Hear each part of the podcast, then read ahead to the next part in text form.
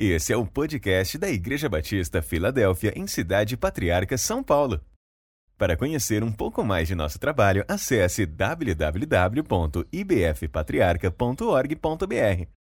E também nos siga nas redes sociais, pelo Instagram ibf.patriarca e pelo Facebook IBF Patriarca. Graça e paz de Jesus, espero que você esteja bem, acompanhando mais uma programação da IBF Jovem. Estou aqui com a Bruna, com a Maísa, com o Túlio. Vamos dar boa noite para quem está nos vendo. Opa, boa noite, galera. Bem-vindos à nossa rede.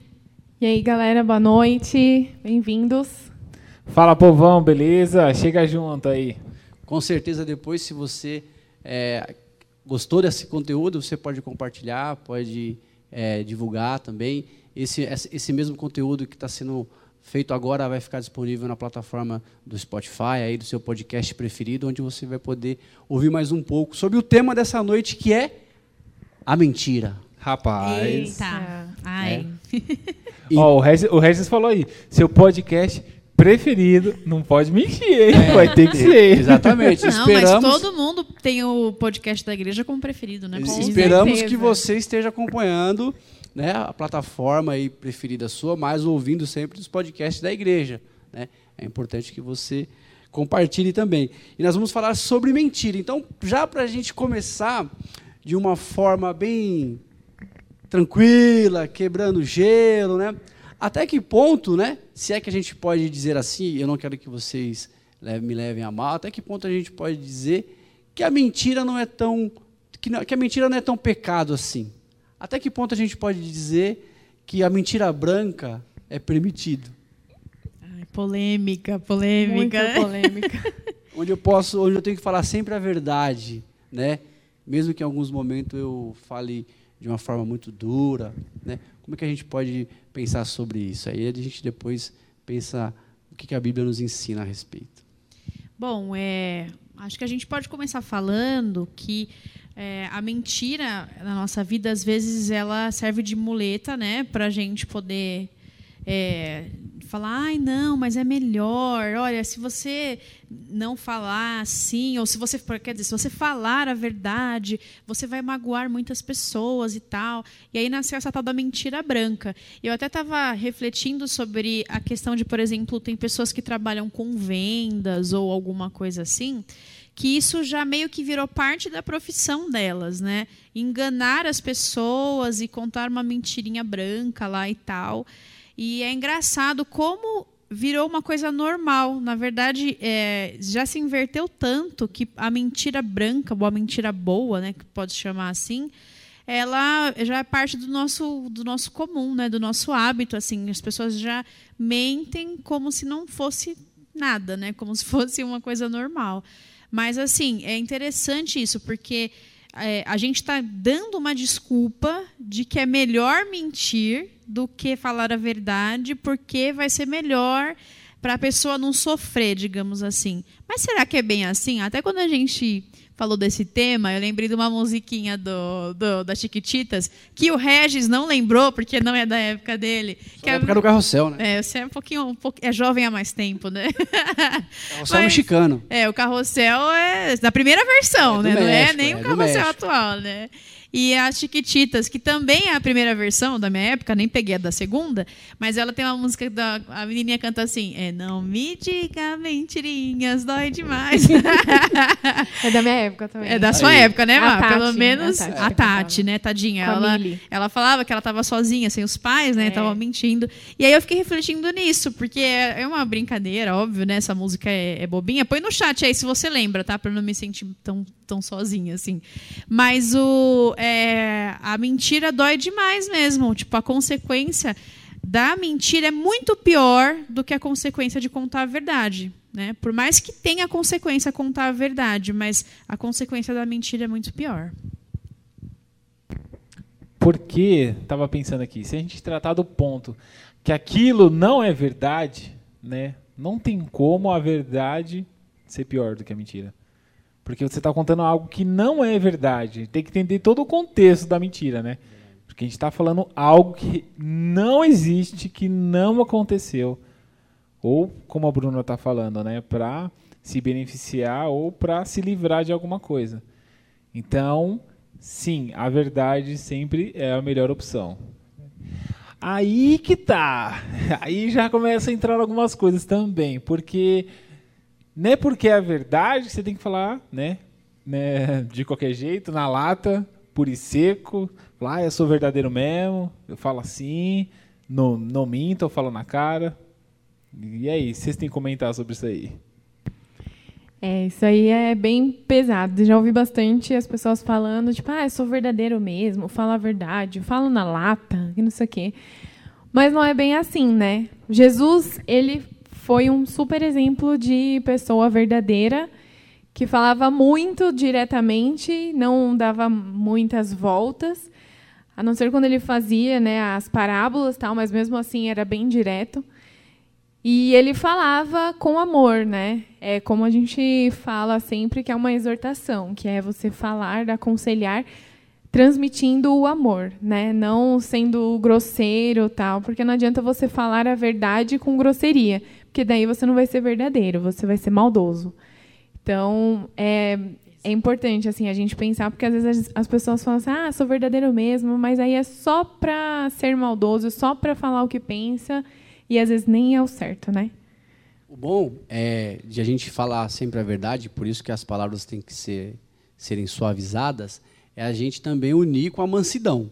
Né? Por mais que a gente fale a verdade, por mais que a gente esteja sempre falando a verdade ali, a gente também não pode falar, é, eu sempre falo a verdade, eu tive que ser duro mesmo, tive que falar a verdade. Não, é, você tem que ser também manso. Então, no seu diálogo ali, prezando pela verdade, você também tem que dosar as palavras. Né? Então, para a gente continuar nesse, nesse quebra-gelo, e a omissão pode ser tratado como uma mentira ou não? Porque é, quando eu omito algo, quando eu escondo algo que é verdade, Sei de nada. como é que coloca no chat também aí sobre a omissão? O que, que vocês entendem sobre isso? Vamos lá, vamos falar um pouco sobre isso. Não sei de nada, hein? Também não, não fiquei sabendo, não. Ninguém falou comigo. Eu não vi nada, né? Não vi nada. Eu não, eu não ouvi né? nada. Sei de nada. É. Tenso, é. tenso. É, sobre a omissão também, né? É, acaba sendo uma extensão de um pecado. Você está mentindo junto com a pessoa que está mentindo. E a questão da.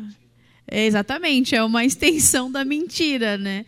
E olha só, é tão complicado isso, né? Que eu até estava refletindo esses dias, né? Que é, é, às vezes a gente tem um pouco de vergonha, sei lá, acho que isso mudou um pouco, mas na minha época de adolescência, de falar que você é crente, né? Tipo assim, você está num local é, e às vezes, sei lá, ninguém é crente e tal, aí você tem essa e às vezes você omite essa verdade, ou às vezes alguém te pergunta e você não fala, ou assim, ah, se ninguém me perguntar, eu não vou falar nada, eu não vou me posicionar, né? Às vezes tá, sei lá, tá rolando uma polêmica lá na sala de aula, igual, eu nunca esqueço que na escola uma vez teve uma discussão sobre o aborto, né? E aí tal, e eu defendendo com unhas e dentes que eu era contra, né? não defendendo o aborto, tá? Tava defendendo, defendendo que não era bom tal.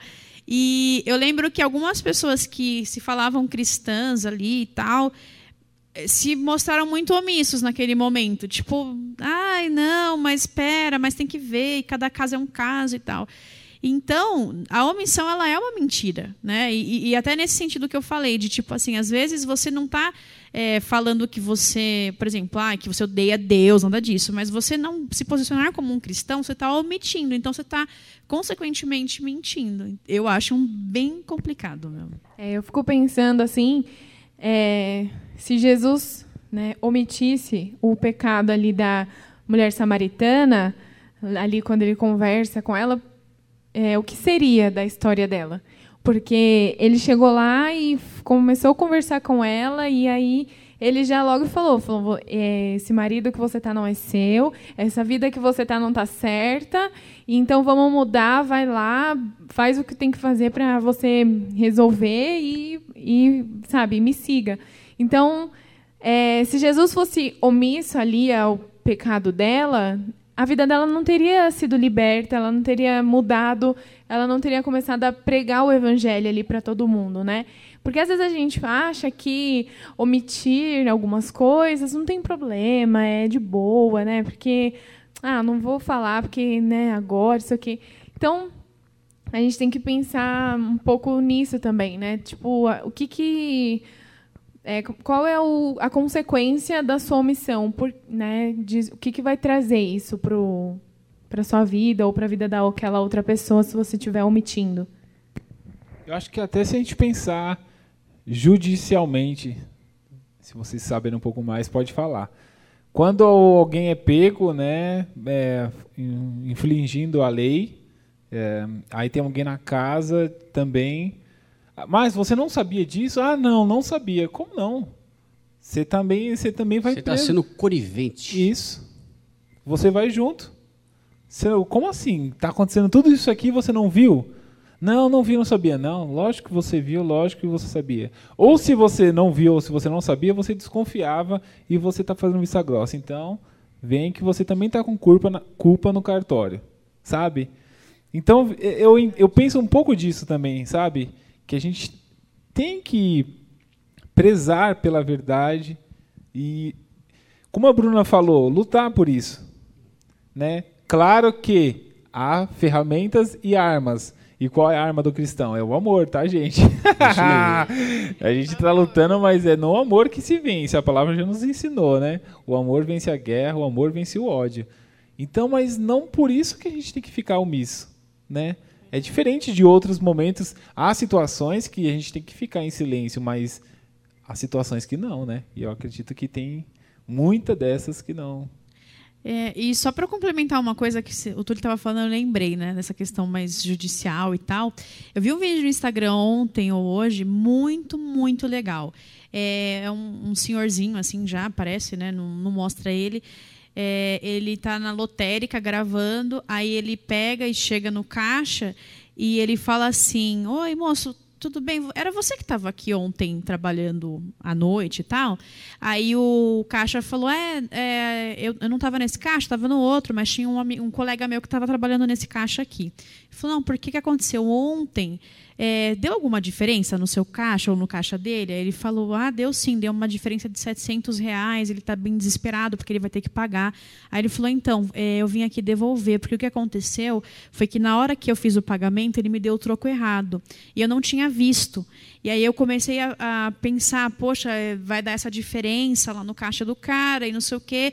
E aí eu, eu, eu achei justo, né? Eu vim trazer aqui, aí o cara do caixa começou a agradecer muito ele e falar: olha, é muito raro isso acontecer. É, alguém recebeu um troco a mais. Às vezes a gente recebe, sei lá, 50 centavos a mais, a gente nem devolve, né? Imagina esse cara, ele recebeu 700 e poucos reais a mais e aí ele voltou e, e devolveu tal. E querendo ou não, é um tipo de omissão. Né? Você, por exemplo, até nessas pequenas coisas, porque a gente às vezes fala de uma coisa grande e tal, mas, poxa, às vezes você receber, sei lá, dois reais a mais, cinco a mais, não sei o quê. A pessoa que está trabalhando ali, ela vai ter que pagar por aquele valor. E a gente, às vezes, é omisso. Fala, ah, ele errou, problema dele, né? É um benefício meu, glória a Deus. É né? bênção. é bênção. É Deus mandando. E, às vezes, se fosse o contrário, você já vai lá e quer lutar pelos seus direitos. Não, mas você me deu dinheiro a menos e tal. Então, também entra nisso, né? Às vezes, a gente nas pequenas atitudes a gente acaba sendo omisso, mas a gente não pode. A gente também precisa honrar aquilo que a palavra fala. Gente tem que ser honesto o tempo inteiro, né? ter o caráter de Cristo. É, e para complementar e fechar essa parte da omissão, o testemunho conta muito nessa hora. Porque quantas vezes a gente pode presenciar alguma coisa, e você também vai presenciar, e a gente vai estar perto, e as pessoas vão olhar para a gente e vão pensar: poxa, isso aqui está sendo feito na frente de alguém, vão imaginar, né? ou falar, talvez algumas pessoas podem falar, isso aqui está sendo feito na frente de alguém que considera isso errado, que não vai gostar de estar presenciando isso, e você ali não se manifesta, você acaba também sendo, né, é, você está omitindo ali, poxa, ó, eu estou vendo que isso é errado, eu estou vendo que isso, ainda mais quando é no meio dos crentes, no meio dos irmãos, no meio das irmãs, em que você tem que dar o bom testemunho. Por isso que nessa hora, muito mais do que você falar ali, né, você demonstrar ali a sua verdade, o fato de você estar presente já vai demonstrar ali que você preza pela verdade, você vai ter que, de certa forma, ir, ir contra aquela situação, ir contra aquele diálogo, ir de encontro com aquilo que está errado, você vai ter que se posicionar. E aí, pegando um gancho nisso, aproveitando o momento BBB, né? Aproveitando o momento BBB, até que ponto, se nós estivéssemos com uma câmera 24 horas sobre as nossas vidas, câmera essa que existe, que é os olhos de Cristo, os olhos do Espírito Santo e a pessoa de Deus em nossas vidas. Mas até que ponto, no olhar humano, se existisse uma câmera 24 horas sobre as nossas vidas, como seria o nosso comportamento com relação, assim, de uma forma, é, assim, de uma forma espontânea, como seria nosso nosso comportamento com relação a prezar sempre pela verdade em nossas atitudes, em nossos comportamentos? Como que a gente, como que o ser humano agiria? A gente ia prezar muito pela, pela mentira branca, pela, pela, pela omissão necessária, pela omissão não, espontânea. Eu quero, quero ler nos comentários o que, que a galera vai colocar agora. Por favor, comenta aí, galera. O que, que vocês que, que vocês acham? Como seria a questão da mentira se a gente tivesse uma câmera 24 horas em cima da gente? Meu, tenso, né? É tenso. Ó, hoje. Acho que no início. Falei. Porque assim, acho que no início, quando é, você sabe que aquilo está acontecendo, você até se controla. Você vai, tipo, você, você lembra, fala, ah, está sendo filmado. Ah, eu não vou fazer isso porque eu estou sendo filmado. Mas depois, que daí você começa a virar um costume ali, meu, aí você se solta, né? Então é um perigo, eu não sei nem o que que pensar, eu não sei como. Não, e o BO é seria. é depois você assistir, né? Porque eu fico não, é imaginando é esse povo que sai do Big Brother, né? Porque às vezes é, a mentira ela tá tão incrustada na nossa vida que a gente não percebe que a gente é mente. Verdade. A gente começa a mentir, a pessoa fala, ah, ela chega aqui, com, com, fala uma coisa pro Regis, depois vai falar outra coisa pra Maísa. E aí o, o tenso desse povo que vai para esses reality shows é que fica gravado. É a única diferença entre eles e nós, né? Porque aí ele chega lá fora, daí ele vê e fala nossa, eu falei isso, não, mas né? Porque a mentira já está tão dentro da pessoa que ela nem percebe mais que ela está mentindo. Ela até às vezes sabe que está mentindo, mas já é uma coisa tão natural que ela não consegue nem identificar, né? A meu? fofoca nessas horas ia cair por Nossa. terra, né? É, então, e acaba sendo a verdade, né? Você acaba se convencendo de que tá é... você está falando a verdade. E olha é só, a mentira. E trazendo um pouco agora para essa, vamos dizer, para essa área teatral, que é minha área, o que a Bru, vocês levantaram sobre essa questão dos reality shows e tudo mais. Uma pessoa que é. Hum, meu nome é Túlio. Agora, é, como artista, eu tenho esse nome artístico. É um personagem, uma característica, é toda uma imagem de que eu vendo e do que meus fãs me veem. Agora, como eu sou de fato, foi o que a Má falou, que chega uma hora que você não aguenta mais segurar isso, você fala, meu, vou desmontar e vou quebrar o personagem aqui. E vou ser eu. Aí que pega. É uma baita mentira. Porque você vendeu algo que você não é. Você expôs algo que você não faz. Você falou de coisas que você não vive. Aí quando a pessoa fala, meu, eu curtia muito essa pessoa, porque eu achei que ela era assim, assim, assim. Só que agora eu tô vendo que não. Cara, era um personagem. Essa pessoa era um personagem. E isso rola muito no teatro. Eu enceno um personagem aqui, eu enceno outro ali, graças a Deus são só personagens, né? Mas, meu, é o que acontece. E isso nem precisa muito longe, como a gente está falando, né?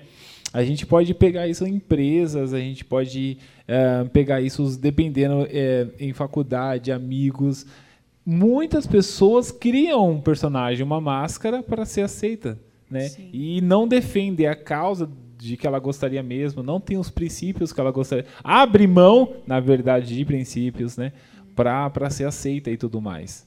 É, e até aproveitando esse gancho do Túlio, é, a nossa última rede nós falamos sobre cancelamento. Se você não viu ainda, entra aí no YouTube depois que acabar essa rede, dá uma olhadinha lá, no Spotify também tá. E isso gera o tal do cancelamento, né? Porque a, a pessoa ela forma aquela imagem, né, de, de perfeito e tal. E aí as, no dia a dia as pessoas veem que não é bem aquilo. E cara, uma coisa que eu acho até interessante disso que o Túlio falou, é, as redes sociais elas são um centro de mentira e todos nós mentimos na rede social. Porque todo Como mundo... assim, irmã? É, mas é, irmão. Eita! Não, todo mundo tá bem, todo mundo tá lindo, todo mundo é maravilhoso, todo mundo Todo acorda- mundo é crente. Todo mundo é crente pra caramba. Demais. Às vezes, às vezes a pessoa não lê a Bíblia nunca, mas vai aí vê um versículo e reposta. Ela nem lê o versículo que ela tá repostando, mas ela vai e reposta. Não tô falando pra vocês não postarem, gente, reposta Ah, assim, coloque isso, principalmente pelo menos, né? é, principalmente os da rede de jovens. Vai lá, não, tem muito versículo bom, muito texto bom. Vai, pode repostar, mas lê pelo menos, faz um momento de reflexão com aquele versículo primeiro, porque é engraçado isso. A, a gente é, ficou muito habituado a mentir depois das redes sociais. Por exemplo, às vezes alguém posta lá alguma coisa e você comenta uma coisa que você nem acha que é, mas só para agradar aquela pessoa você comenta. E isso vai virando um- uma, uma bola de neve, né? E, e não que eu estou falando, ai, você precisa colocar na rede social quando você está feio. Não, não estou falando isso. Mas olha só, pelas redes sociais todo mundo é lindo, maravilhoso, todo mundo é rico, todo mundo viaja, né? É só isso a nossa vida. Então é. É verdade. É e vindo assim um pouquinho falando sobre a consequência da mentira, quando uma pessoa vê nas redes sociais que tem uma outra lá, que, sei lá, ela é, ela é linda, ela é magra, ela tem um cabelo bonito, ela é isso, ela é isso aqui, ela tem dinheiro, ela passeia. Aí você olha pra si mesmo e fala, vixe, sou ruim, tá ruim o negócio aqui. E aí a pessoa fica- entra em depressão porque ela acha que ela é feia, que a vida dela não é boa, ela não é competente o suficiente para ser feliz. E aí ela acaba achando que aquela mentira que a outra pessoa está mostrando é a verdade da vida dela. Então tem que ser a dela a realidade dela também. E isso causa, gente, eu já vi muito, muitas coisas assim na internet do pessoal falando que entrava em, entra em depressão, que a pessoa fica tensa, assim, tipo, acabada, porque ela vê que fala, meu, não sou nada, não tenho nada. E é uma mentira, né? Que ela está querendo se espelhar. E assim, para a gente também caminhar, que daqui a pouco a gente vai chegar sobre o pai da mentira, nós vamos chegar lá nele. Mas só para a gente caminhar, Vixe. só para a gente Vixe. caminhar, você que é crente, você que é evangélico, você que é da igreja, você que é irmão, que é irmã, que é jovem, que é adolescente, seja bem-vindo a sofrer pela verdade. A gente, seja bem-vindo, Jesus Cristo sofreu pela verdade. Porque a gente vai prezar sempre pela, pela, pela verdade. A gente vai ter que a gente vai ter que demonstrar que amamos a Cristo sofrendo pela verdade.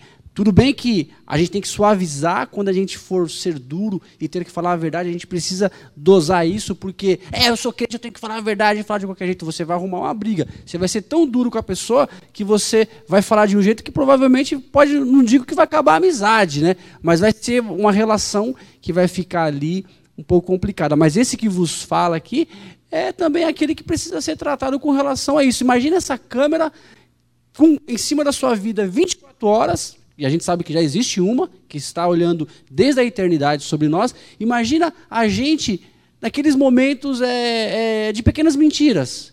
A hora que a Maísa estava falando que eu quase interrompi ela, eu lembrei que hoje eu fui na feira e eu fui comprar lá um, um, um item, faltou sete reais. O cara me deu uma maquininha, sete reais, gente. A gente falou aqui de valores, né? Sete reais. Na hora que eu peguei a maquininha, eu estava sem óculos, não enxerguei direito. Olha o risco de eu pagar menos. Eu olhei ali e falei, meu, isso aqui tá errado. Eu falei, irmão, faltou sete reais. Sabe o que? Normal na vida do crente, tem que ser assim, mas olha só a câmera do Espírito Santo. O cara falou assim, pô, obrigado, cara, por você ter lembrado. Mas imagina se eu pago ali porque eu não enxerguei direito, fosse para minha casa, chegasse lá e falar, caramba, meu, sete reais, cara, cuidado do, do irmão da feira lá, pô, a pera dele, coitado, não tem nada a ver uma coisa. Mas assim, olha só como às vezes passa despercebido um pequeno comportamento de que, poxa, é, ah, passou, isso não, não, foi, não foi pecado, foi mentira, cara. Você não, não teve aquele olhar ali. Então essa câmera iria pegar esses, esses, esses times assim. E a moral da história é: o Regis não pode ir na feira sem óculos. Não, não posso, é. Um detalhe. Eu, não. eu não fui de óculos por causa da máscara, porque fiquei massa, meu. É por Não, isso que eu não paguei. Eu fico imaginando a Aninha lá. Falou, Aninha, pega essa pera aí que foi de graça, por favor. É, então, aí, como Essa é que que a gente ia paguei. comer a fruta lá com a consciência pesada? Tem. Fora que depois o cara da feira ia fazer falta. Isso. Pra ele, né? É, prejuízo, né? dúvida, A gente não pagou e o cara ia ficar sem o dinheiro dele, né? Sem Então, dúvida. Mas é, trazendo esse lado até que eu ia falar mesmo, que o Regis falou assim, é, do momento que ele passou, gente, a gente está falando tudo isso aqui mas é algo que a gente, aqui eu, Túlio, como pessoa, e eles também como pessoas, tem de bus estamos buscando, né? A melhorar, estamos buscando aí, cara, mudar, porque a gente é falho, sim. E a Bíblia nos ensina que a gente é falho, mas que a gente tem que buscar ser como Cristo. Então, a verdade é isso. Cristo fala assim, cara, ser de verdade, faça, faça do amor e viva isso e tal. E é o que a gente está buscando. Mas isso não quer dizer que nós quatro aqui, ah, estamos aqui, ó, no time de 100% verdades na vida e zero de mentiras. A gente tem, tem de melhorar. E quando eu estava ouvindo eles a falar aqui, eu estava pensando sobre minha vida em alguns momentos aqui, eu falei, Senhor, eu preciso melhorar. Eu preciso mudar isso. Eu preciso deixar de, de, Eu vou confessar um aqui. Deus nos dá a oportunidade, né, Tulhão? vou confessar um aqui. Deus, ei, Tulhão, Deus nos dá a oportunidade, né? Dá. Eu tenho um pouco disso. Eu não sei ainda definir a sensação que eu tenho, que é meio de timidez. Mas eu tenho um pouco disso que a Bru falou, aquela, essa situação que ela passou na, na faculdade ou na escola. De me omitir, de ficar meio assim eu tenho medo ou sei lá vergonha da represália, eu não é. sei Sabe? Tipo, fala, meu, mas se eu falar, a pessoa vai rebater, vai virar uma confusão que eu não quero. Ou eu vou expor meu, a, a verdade, eu vou ofender, eu vou deixar a pessoa triste, eu não quero. Entende? Então eu tenho algo que eu estou buscando melhorar. Quem está próximo de mim sabe que eu tento buscar melhorar. Então, eu só queria deixar isso claro, meu irmão, minha irmã, você que está escutando. Vamos aqui refletir juntos, tá bom? Nós estamos no mesmo barco, beleza? Fale por você. Não, brincadeira. Olha eu mentindo já. Ah, ao vivo, ao vivo aqui. Não, mentindo já. já tá. Eu só fiz você isso que pra lute, um é isso? É isso? Você, você que, vocês que lutem, gente. Eu, eu não tenho, não sei de nada dessa história aí. Ei, tem, um ver, tem, tem, um versículozinho que diz, hein? Aquele que não tiver pecado... Que atire? Atire a primeira pedra. Não, não, aquele que fala que, tipo... Aquele que não... Aquele que está em pé, cuide não, pra não, não cair? Aquele não. que fala que você não tá... se você não tiver pecado, está mentindo mentindo. É... Aquele que dizer que nunca pecou já está, já está mentindo. mentindo. Já está pegando, é, é. isso aí. É. Aqui seria atire o seu primeiro microfone. Eu vou achar ele aqui, eu vou achar ele aqui. Foi só para mostrar um exemplo de como a gente mente no nosso dia a dia que eu fiz isso, entendeu? Boa. E a origem do. E a origem? Como é que a gente aí, né? Para a gente. Tá, tá, tem assunto para mais de horas aqui. Mas como que a gente pode pensar e refletir um pouco sobre a origem da mentira? A origem é, Deus criou tudo, né? A gente não tá, a gente, Deus é o criador, né? A gente não, a gente a gente tem certeza disso, mas a partir de que momento a gente pode refletir sobre o início ali, né, da mentira, o início desse pecado, é, onde tem o pai, né? O, o criador disso aí é, é, o diabo, né? Como que a gente pode pensar sobre essa origem que que acarretou tantos mal até os dias atuais para toda a humanidade, né? Sim, Reginho, eu vi um vídeo muito, muito interessante do Dizascope, é, em que o Douglas fala sobre mentiras satânicas. Depois acho que é legal você que está assistindo dar uma procurada aí. Qualquer coisa, a gente tenta pôr o link na bio aí. Eu, eu, na bio não, na descrição, né? Muito chique agora. A gente está super moderno. É, na descrição desse vídeo. É, na descrição do vídeo. Eu passo para o Kaká aí.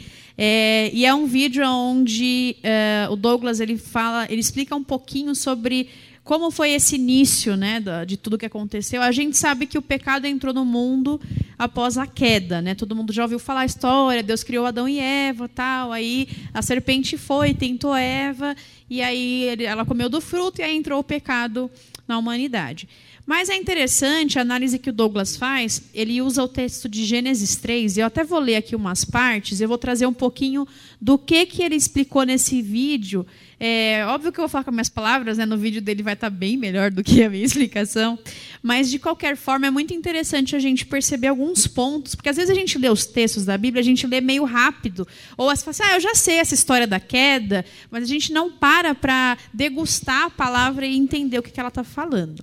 E aí ele começa, ele pegou só, acho que quatro ou cinco versículos do capítulo 3 de Gênesis, se você puder abrir aí na tua casa, é, e ele começa falando sobre esse relato da queda, que é a conversa entre a serpente e a mulher. E aí fala assim, é, no, no Gênesis 3, no versículo 1, fala: Ora, a serpente era o mais astuto de todos os animais selvagens que o Senhor Deus tinha feito. E ela perguntou à mulher: Foi isso mesmo que Deus disse? Não comam de nenhum fruto das árvores do jardim? E aí eu já vou dar uma pausa aí sobre esse ponto 1. Um. A gente conhece essa história, é uma história que é contada desde que você é pequenininho, lá na escola dominical, né? enfim. E, na verdade, olha só, o que Deus deixou é, dito para Adão e Eva? Que eles poderiam sim se alimentar de todas as árvores do jardim do Éden, menos a árvore do conhecimento do bem e do mal, que era aquela árvore que eles estavam proibidos de se alimentar. Mas olha a sagacidade da cobra. A pergunta dela é: Foi isso mesmo que Deus disse? Não comam de nenhum fruto das árvores do jardim? E aí, um ponto que o Douglas levanta, né, até para a gente falar sobre a origem da mentira e tudo isso, é.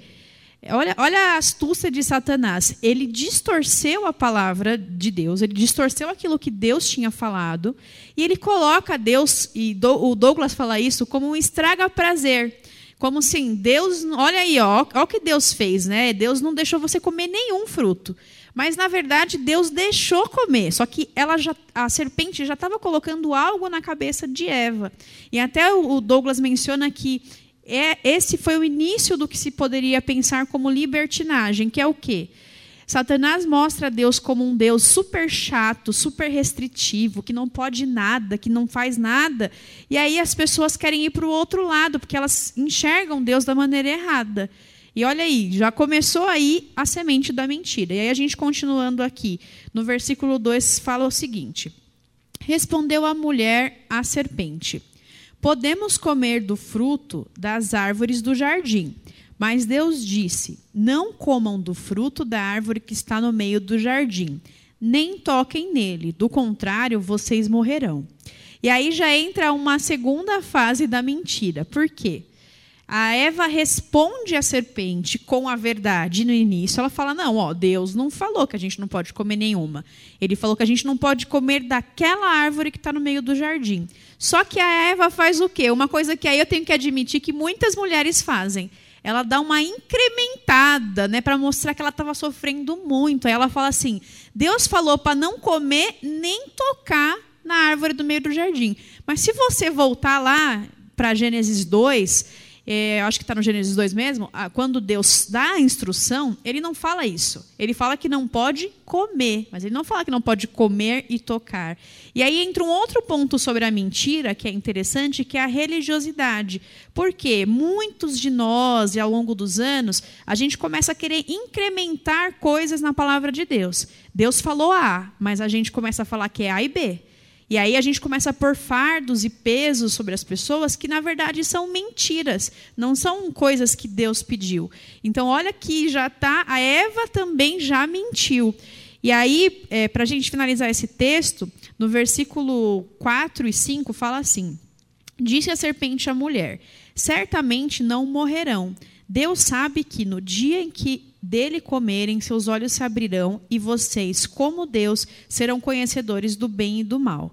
E aí é a, a, o ponto final para essa questão inteira da queda. Por quê? Nessa hora, a serpente ela está usando mais uma mentira. Ela está falando: ó, vocês vão comer e vocês vão se tornar como Deus. Só que a palavra nos fala que nós somos feitos imagem e semelhança dele, que Adão e Eva foram feitos imagem e semelhança deles, ou seja, eles já eram iguais a Deus. Só que por conta da mentira e da sagacidade da serpente, aconteceu o que aconteceu e aí Eva foi e acabou comendo do fruto.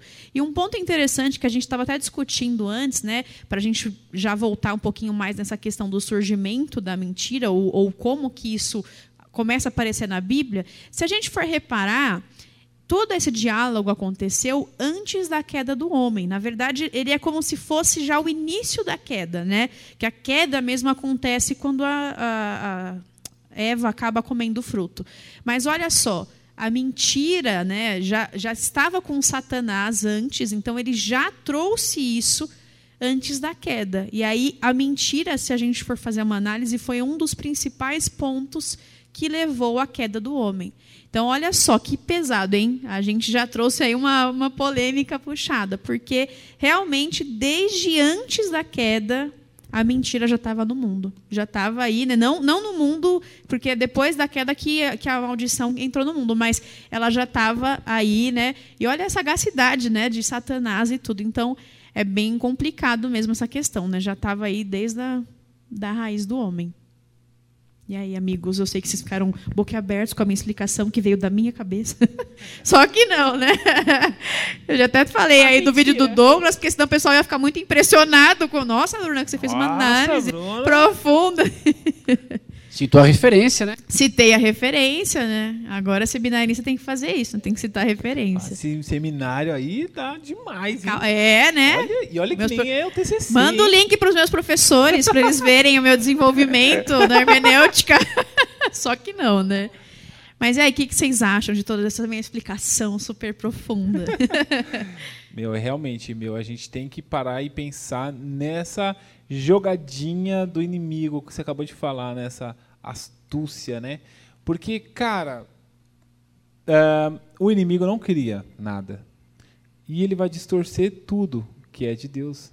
E a distorção é pura mentira. Por isso que a gente está aqui fazendo um momento só falando da mentira, dando essa ênfase, né? É, nessa mentira, porque a gente não pode levar ela como uma brincadeira. Ai, brincadeirinha, é mentirinha. Cara, não é, é algo sério. O inimigo não brinca de mentirinha. ele não brinca com isso. E ele é sutil, né, Túlio? Tipo, se a gente for olhar esses versículos, né, a gente analisando, é, em nenhum momento ele falou claramente uma mentirona. Ele falou uma mentirinha, assim, não, mas, mas Deus não falou, sabe, assim. E ele trabalha desse jeito com a gente, né? É aquela mentira que ela é envolvida com a verdade, né?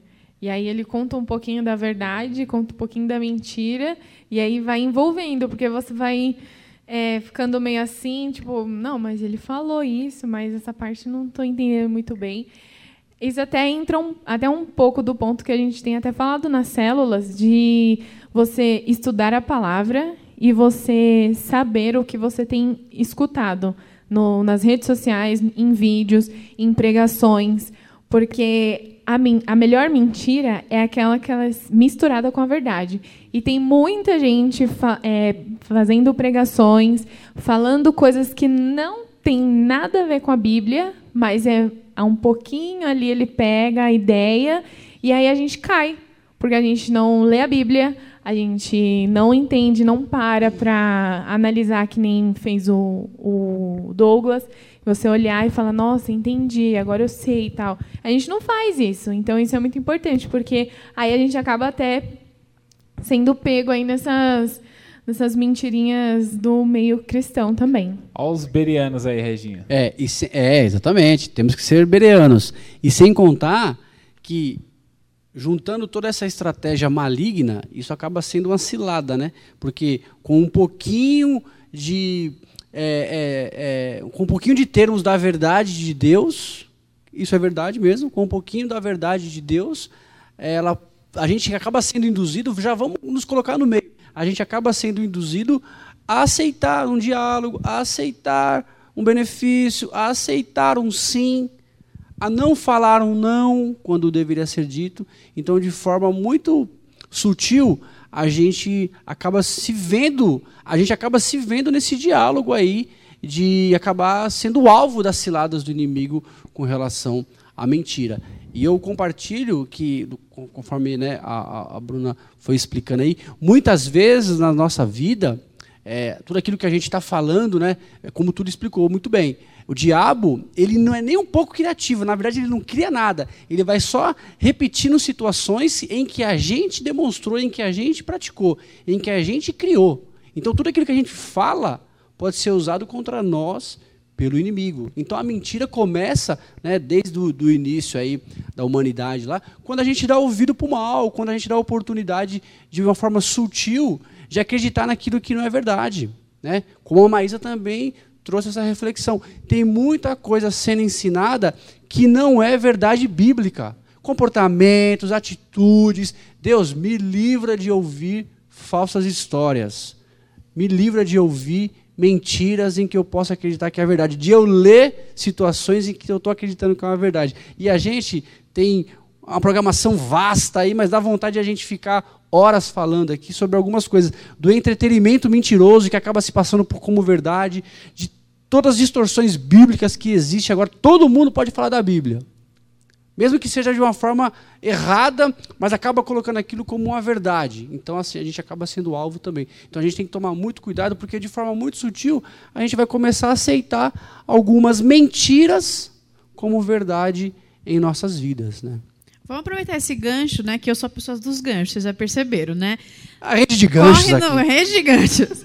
Corre lá no ibf.jovem. Nós fizemos a última rede no mês passado falando sobre a igreja no mundo e mundo na igreja. E aí a gente fez uma enquete lá com frases que a gente para saber se era bíblico ou não, porque a gente usa exatamente Verdade. isso que a Má falou, frases que são parecidíssimas com coisas da Bíblia, só que por falta de conhecimento a gente é, usa como se fossem bíblicas e não. Então corre lá, tem uma, um destaque que está escrito alguma coisa assim que eu não lembro o que, que é, mas você clica lá no destaque aí você vai vendo as frases que a gente fala que são bíblicas e não são e frases que são bíblicas mas a gente não sabe. Também tem parte aí Tá vendo como todas. Aqui é tipo o universo da Marvel, sabe? O MCU. Tipo assim, a gente tá falando da rede de hoje, mas liga com a outra rede. É Ah, assim, é. entendeu? Aí vocês É precisam assistir aí. todas pra vocês estarem ligados. A gente é contemporâneo. entender, né? É o MCJ, né? É o- É, tá escrito desafio.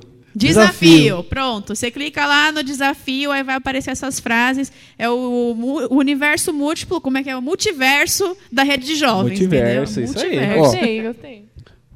Algo mais? Algo mais? Deixa eu pensar aqui, deixa eu pensar A aqui. gente já, a gente já tem a Então, certeza já que, que, você falou isso, o deixa diabo é a paternidade. O diabo é o pai da É, mentira. Vamos ler isso na Bíblia, então, irmão. Vamos Vamos, lá. João 8,44 fala o seguinte: Vocês são do diabo, que é o pai de vocês, e querem satisfazer os desejos dele. Ele foi assassino desde o princípio e jamais se firmou na verdade, porque nele não há verdade. Quando ele, pref- quando ele profere mentira, fala do que lhe é próprio, porque é mentiroso e pai da mentira. Então a Bíblia fala isso. A gente ouve isso desde criança, né? Ai, o diabo é o pai da mentira. Tá na Bíblia lá em Às João. vezes, até se tivesse essa frase na, É, na no- outra no, no rede, teste, é às verdade. vezes a gente É, ia é. meio cambalear. porque Vamos fazer um é uma parte frase dois, de mãe, parte né? Bem dois. lembrado. É. Uma frase de mãe, de vó, É, falar, ó, o diabo é pai da mentira, não pode mentir, mas Minha é mãe bíblico. sempre falava É, isso. então. Tá vendo? Vamos fazer parte 2. Acho Vamos, que é bom. vamos. Mentira ou Acho verdade. é Acho que a gente podia? É fazer, hein? Boa, boa. Bom, e aí, pra gente caminhar, pra coisa começar a ficar mais séria, porque ela já tá mais séria ainda, né? Pra gente ficar mais séria ainda, a gente precisa entender que é do coração que vem as coisas boas e é do coração também que vem as coisas más. Eu tô lendo um livro, Você é aquilo que ama. Esse livro, eu tô no terceiro capítulo, depois eu posso até eh, compartilhar aí ele.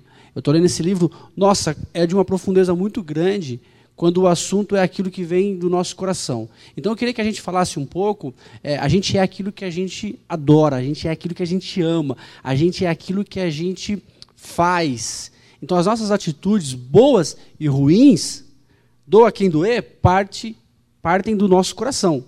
Então, levando em consideração aqui é, é, essa pureza, essa preocupação que a gente tem que ter com o nosso coração, Provérbios 12, 22 vai dizer o seguinte: O Senhor odeia os lábios mentirosos, mas se deleita com os que falam a verdade. Ou a gente vai prezar por um coração puro, sofrer pela verdade, combater a mentira, debater contra a mentira, contra a falta da verdade, na verdade, né? Ó, que legal, ficou bom isso, né? A falta da verdade, na verdade. Combater é, é, é, essa mentira, trazendo sempre à tona aquilo que é verdadeiro em nosso coração. E por conta disso, eu vejo hoje em dia, muitas vezes a gente não pode falar por todos, mas a gente não, não- a gente não gosta muito de discutir sobre aquilo que é, que é mentira. A gente acha que todo mundo tem que ter, pode ter sua opinião, todo mundo pode falar o que quer, mas o cristão, ele que preza por esse cora- coração puro, ele tem que saber aquilo que ele está falando, ele tem que saber aquilo que ele está fazendo, ele tem que saber aquilo que é íntegro. E aí depois no final a gente vai ver um exemplo bom aí de integridade. Mas eu queria que a gente falasse sobre a preocupação que a gente tem que ter com o coração puro, com aquilo que é, é- é- é real, aquilo que é verdadeiro em nossos lábios, porque lá em Cristo, é, lá Jesus Cristo em Mateus capítulo 5, ele vai falar sobre herdar o reino dos céus a partir de um coração puro, a partir de um coração verdadeiro. Então, precisamos prezar por um coração puro, combatendo aí a, a mentira nos dias atuais, né? Agora sim, é fácil? Não é? Porque é o seguinte, vamos lá, estamos aqui na igreja. De repente eu derrubei o púlpito. O ICBF aqui quebrei. E agora? Tem que contar para os pastores. Vixe, mas tem nós quatro aqui. Como é que faz? Eu posso. Se eu falar que caiu assim, de repente, põe na conta da igreja, manda arrumar. Eu me livro de uma bronca, né? Então, essa é o jeito, a mentira de dar, te dar esse benefício, né? Então você. Ó, oh, quebrou lá.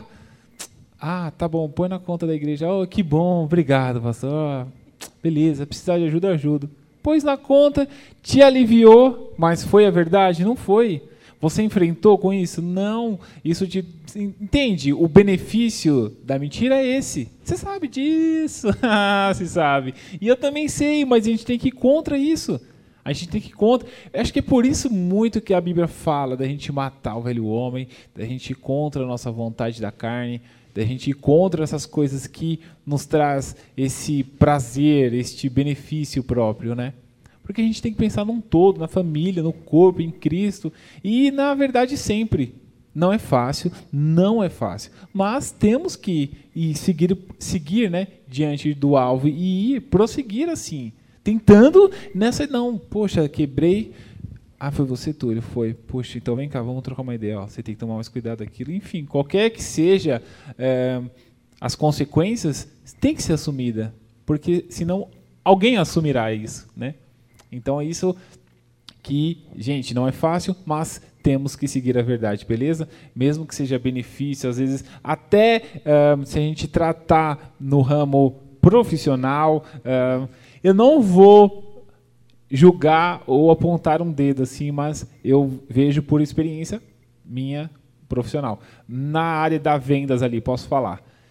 Tem alguns profissionais de vendas que alguns que tem orgulho de mentir, de ter essa postura né, de mentiroso. Fala assim, ó, cara. Acaba sendo um benefício. Oh, você não tá entendendo, aqui eu sou um cara de qualidade. Eu falei isso aqui, isso aqui. Não, mas como é que você fez isso, cara? Não, porque eu falei que aquele produto era assim assado. Aí ele foi lá e falou, então eu quero 10. E aí, tá vendo? Vendi 10 hoje, bati minha meta, superei minha meta. Mas através da mentira, não através da verdade. É. E uma coisa legal disso que o Túlio está falando, da gente refletir, é sobre consequência, né? Isso que ele, esse exemplo que ele trouxe é muito bom, porque, olha só, vamos supor, o Túlio quebrou lá, né? E Túlio quebrou o púlpito da igreja. Aí ele conseguiu se livrar né, de ter que pagar por conta disso, é, e aí foi para a igreja. Pode ser que a igreja tenha que ter tirado um valor de algo que ia beneficiar alguém ou que ia ajudar uma, sei lá, dar uma cesta básica e tal, para poder pagar algo que foi erro do Túlio. E isso a gente vê muito com relação à mentira. Isso que o Regis falou de, de ter um coração bom, eu, ve, eu enxergo que quando a gente começa a mentir, e isso vira um hábito na nossa vida, a gente para de pensar nas consequências dessa mentira. A gente começa a, a, a ter que fazer, contar outras mentiras para encobrir a mentira. Então isso vira um ciclo vicioso. E a gente estava lembrando de vários exemplos aí, depois o pessoal vai falar mais. Mas é, a gente até. É, um exemplo que eu lembrei muito nítido para mim é o de Davi. Que, meu, uma mentira inicial de algo mal que estava no coração dele, aí gerou uma consequência, que gerou outra mentira, que gerou outra mentira. E aí, no fim, por causa de uma pequena mentira, ele virou é, homicida, ele virou, tipo, ele, ele matou uma pessoa, ele gerou um, um, um adúltero, né? ele, ele um, um, relacionamento extraconjugal, e ele trouxe maldição para a família. E, e, meu, olha que tenso. Para ele encobrir uma mentira, ele teve que fazer outra e outra e outra. E vocês lembram de mais algum algum exemplo que a gente estava discutindo, mas eu lembro que nessa base aí, meu, olha que tenso. Você tem que ficar toda hora mentindo para você conseguir é, encobrir a, mentira original, digamos assim, né? É igual quando o povo fala é, no currículo inglês fluente. Aí chega na entrevista, ok, vamos começar agora a entrevista em inglês, né? Aí, nessa hora que você vai ter que inventar mais uma mentira, você tem que falar, não, mas sabe o que é que é fluente? Mas é, é só para escrever, sei lá, você vai ter que inventar outra mentira para você cobrir essa mentira, né? Quem nunca passou por isso, né? É verdade. E assim, a gente tem a ideia de que a mentira, ela nos alivia, né? Que nem o Túlio falou, falou, vou mentir, vou falar que, sei lá, já estava assim, caiu sem querer, sei lá, alguma coisa do tipo. Então eu vou ficar ok, tudo bem. Mas uma coisa que a gente estava conversando aqui também é que a verdade, quando você recebe a verdade também, isso traz maturidade para a gente. Porque você com, recebe aquilo, claro, né, gente? Falando aqui naquela verdade com amor, que a gente estava comentando antes. Não aquela com grosseria. Mas quando você recebe ali a verdade, é, às vezes algo sobre você, sobre sua personalidade, algo que você fez, isso traz uma maturidade de você mudar e fazer diferente daquilo que você fez. Então, às vezes a gente até comentou aqui um exemplo bem né, básico do tipo, sei lá, o Túlio, meu marido, olha para mim e meu cabelo tá, tá esquisito. Aí ele não vai, ele ou ele fala, ou ele fala para mim, ó, oh, seu cabelo acontece, tá feio, vai lá arrumar. Ou ele, tipo assim, omite, não fala e, e tipo deixa eu sair descabelada. Gente, lembra quando eu falei que eu tô precisando mudar, que eu omito as coisas? Ai, ai, ai. Chegou, é aí, ó. Não, mas a gente estava conversando. Que, o que, que é melhor? Eu sair descabelada e todo mundo me vê descabelada e eu, às vezes, até uma pessoa grossa me fala, nossa, você tá esquisita, hein? Ou até profissionalmente, né, Marta? Também, profissionalmente caso. também. Ou, ou é melhor o Túlio pegar e falar assim, Má, ó, você tá com o cabelo aí meio pra cima, não tá muito legal. Bem esquisito. Dá uma arrumada. Não, se você falar esquisito, não é com amor. Então, o que, que é melhor? Tipo assim, para mim, é melhor ele me falar que eu tô ali com o cabelo esquisito, porque eu vou lá e vou arrumar. E então, mas isso é uma questão de maturidade, porque outras vão falar assim: "Ai, não acredito você tá falando que meu cabelo tá feio, porque você não me ama, que não sei o que, não, não, não. é justamente o amor que ele tem por mim, ele não vai querer que eu saia dessa forma. Então ele vai falar, ó, arruma o cabelo que tá meio para cima aí, então dá um jeito aí. Então, é uma questão também, eu vejo né, a verdade como uma maturidade também, você saber recebê-la. Esse ponto eu acho muito da hora, sabe? Porque é, a gente vê em muitas situações uh, você fugir de responsabilidade. E a mentira, querendo ou não, é isso. Você foge de uma responsabilidade. Então você foge de algo, né? A gente vê muito isso até em filmes ou né, amigos nossos e tal, situações difíceis, a pessoa fala, não, meu, não estou mais aqui, vou para lá, vou sair do emprego, vou sair daqui, porque ela não quer enfrentar aquilo. Ah, eu tenho medo de falar em público, eu recebi uma promoção, falei para o chefe que não aceito. Meu, meu salário ia dobrar, ia ser muitos benefícios para mim, ia, eu ia mudar de unidade, ia para mais perto da minha casa, mas eu não vou enfrentar isso, não quero enfrentar. Não quero ter essa maturidade, né? E a gente sabe, aí que tá, é o que eu falei, é, que é difícil, porque o aprendizado ele é difícil. Não tem jeito. Não há aprendizado que seja fácil e simples. Se você aprendeu alguma coisa que foi fácil na sua vida, me fala que eu não conheço ninguém que aprendeu nada Só a mentir que a gente aprende fácil. Exato, aí, tá vendo? Opa! Que não é bom, que não é bom. Aí, ó, tá vendo? E é bem isso, porque não tem nada na vida que a gente aprende que é fácil. O aprendizado é muito difícil, você tem que ver aquilo, estudar sobre, entender e compreender e aplicar. Na vida também, você, meu, preciso enfrentar isso, preciso enfrentar esse medo, uh, sei lá, preciso enfrentar essa mágoa, preciso curar isso. E você tem que enfrentar isso na vida. Como a Má falou, que isso te traz uma maturidade. E você sim, cara, isso eu, eu entendo e vejo que isso uh, ajuda com que a gente vá adiante em muitas áreas das nossas vidas, áreas que a gente está travado. E que nos impedem, né? Quando a gente enfrenta, a gente avança, a gente amadurece e assim prossegue. Então eu entendo que a mentira também, meu, não, não vou mentir, vou falar a verdade. Aconteceu essa essa situação na empresa que trouxe um prejuízo, eu vou ter que falar a verdade, vou ter que assumir a minha responsabilidade e aqui eu vou tratar e vamos tentar melhorar e eu vou ter que, sei lá, trabalhar dobrado, vou ter que fazer alguma coisa para me recuperar isso. E ah, só aproveitando, eu tive um exemplo desse é, do trabalho. Eu estava fazendo uma impressão lá. Eu trabalho com design, comunicação visual. E olha só, a minha chefe e a equipe foram todos para o Rio de Janeiro levando todo esse trabalho que eu estava responsável por imprimir, né? E mandei. Chegou lá no Rio de Janeiro, toda a instalação, tudo mais, o pessoal lá fazendo a instalação, lá de um escritório lá, que eu não lembro qual empresa. Tinha sequências de vidro lá, é, numa sala que eles iam fazer privacidade. Uh, aplicação, tal, tal. E era uma sala de vidro que ela fazia um L. E bem nesse L era o vidro assim e tinha um vidrinho assim e depois fazia curva. Esse assim eu achava que era um muro ou uma parede concreto. Eu não me informei. Eu falei, não tem como fazer uma sequência de vidro direta. Ali é concreto. E eu não imprimi aquele pedaço. Chegou minha chefe lá, Túlio, cadê a, a parte, vamos lá, D? a parte D da impressão aqui que eu não, não achei. Aí eu já comecei a abrir o arquivo e já começou a ver na minha mente. Eu não imprimi, eu tenho certeza. Porque eu achei que era concreto. e estava lá na impressão. E eu abri o arquivo um minutinho só. E eu tentando pensar alguma coisa, um minutinho só. E eu abri ela na linha, lá no Rio. E eu aqui em São Paulinho. Eu falei, Você não sabe se responde se ora, né? Reginho. Falei, não tem pra onde correr. Falei, é, chefe, não fiz. Como você não fez? Falei, desculpe, eu não fiz, eu olhei aqui e tal. Ela falou, você devia ter me perguntado, enfim e tal.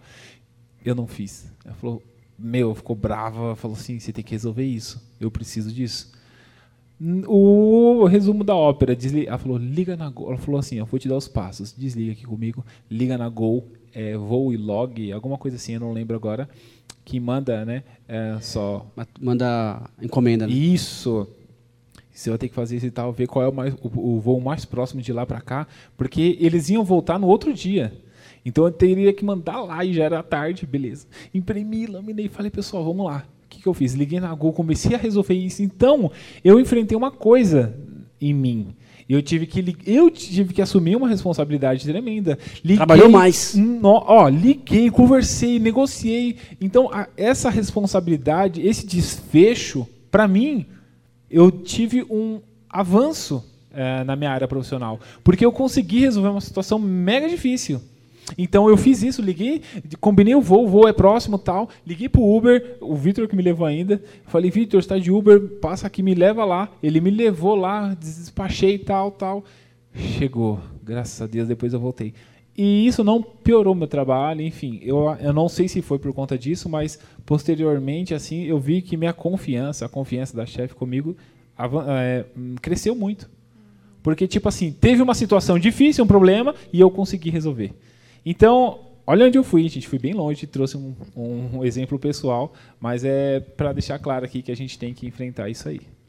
É, e era bem mais fácil você jogar pra alguém. Né? Opa! Ah, alguém não me falou, ninguém no arquivo me mandou, aqui não tá, não. É. No arquivo aqui não tá, não. Foi o pessoal da arquitetura. É, lá. alguém que não, não mandou, né? A gente tem o hábito de fazer isso. E vocês estavam falando aí, até uma coisa que a Má falou, voltando só um pouquinho, é, da questão da maturidade, né? É, eu até a gente estava conversando sobre isso antes, como é, é, isso é um hábito do brasileiro, né? Porque eu sigo uns canais de gringos é, que moram no Brasil, tem alguns que eles amam o Brasil tal, e aí às vezes eles gravam uns vídeos assim, cinco coisas que você não pode fazer no Brasil, né? Sempre tem essas coisas.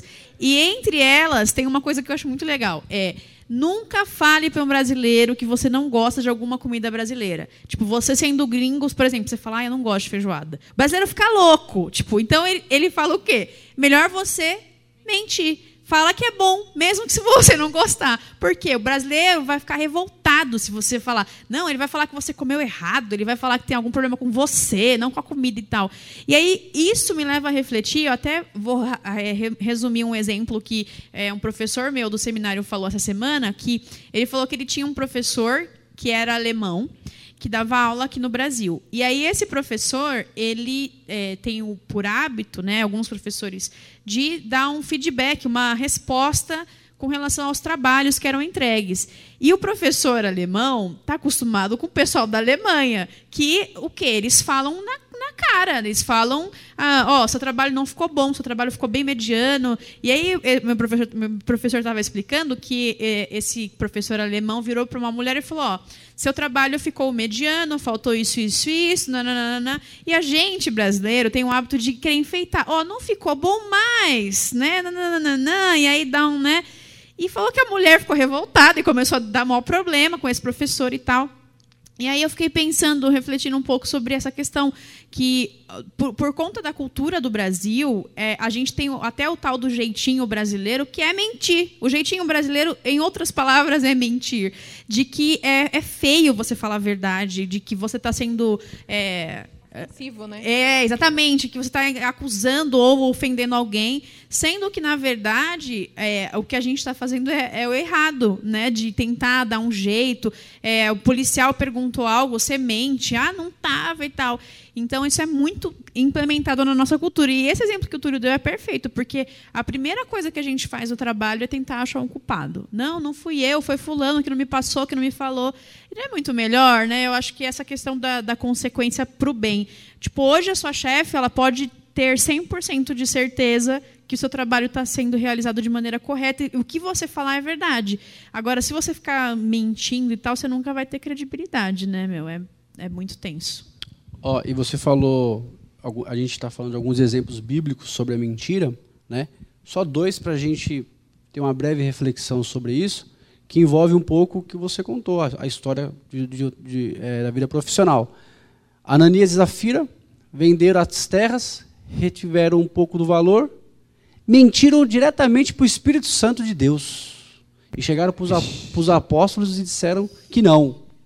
Qual, for a, qual foi a consequência do pecado da mentira? Os dois morreram ali na hora.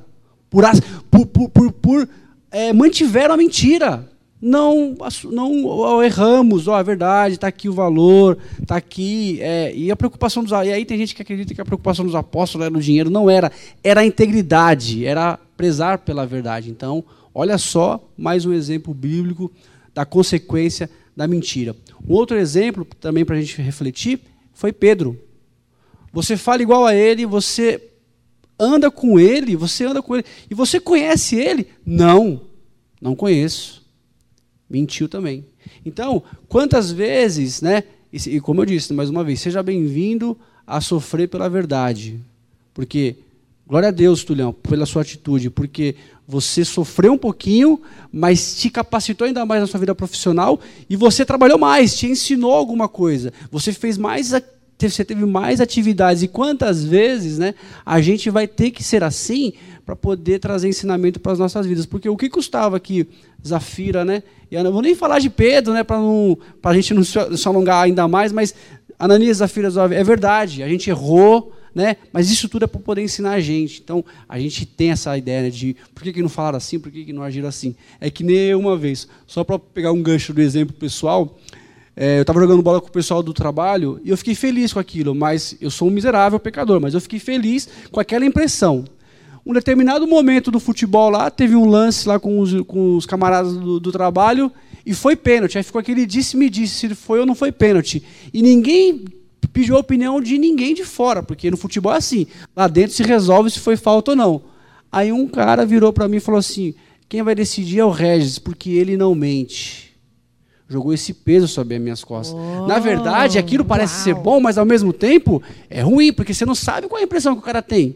Talvez ele viu em mim uma imagem boa, mas talvez também ele viu em mim uma forma de eu beneficiar aquele momento do futebol. O que, que eu fiz? Falei, foi pênalti.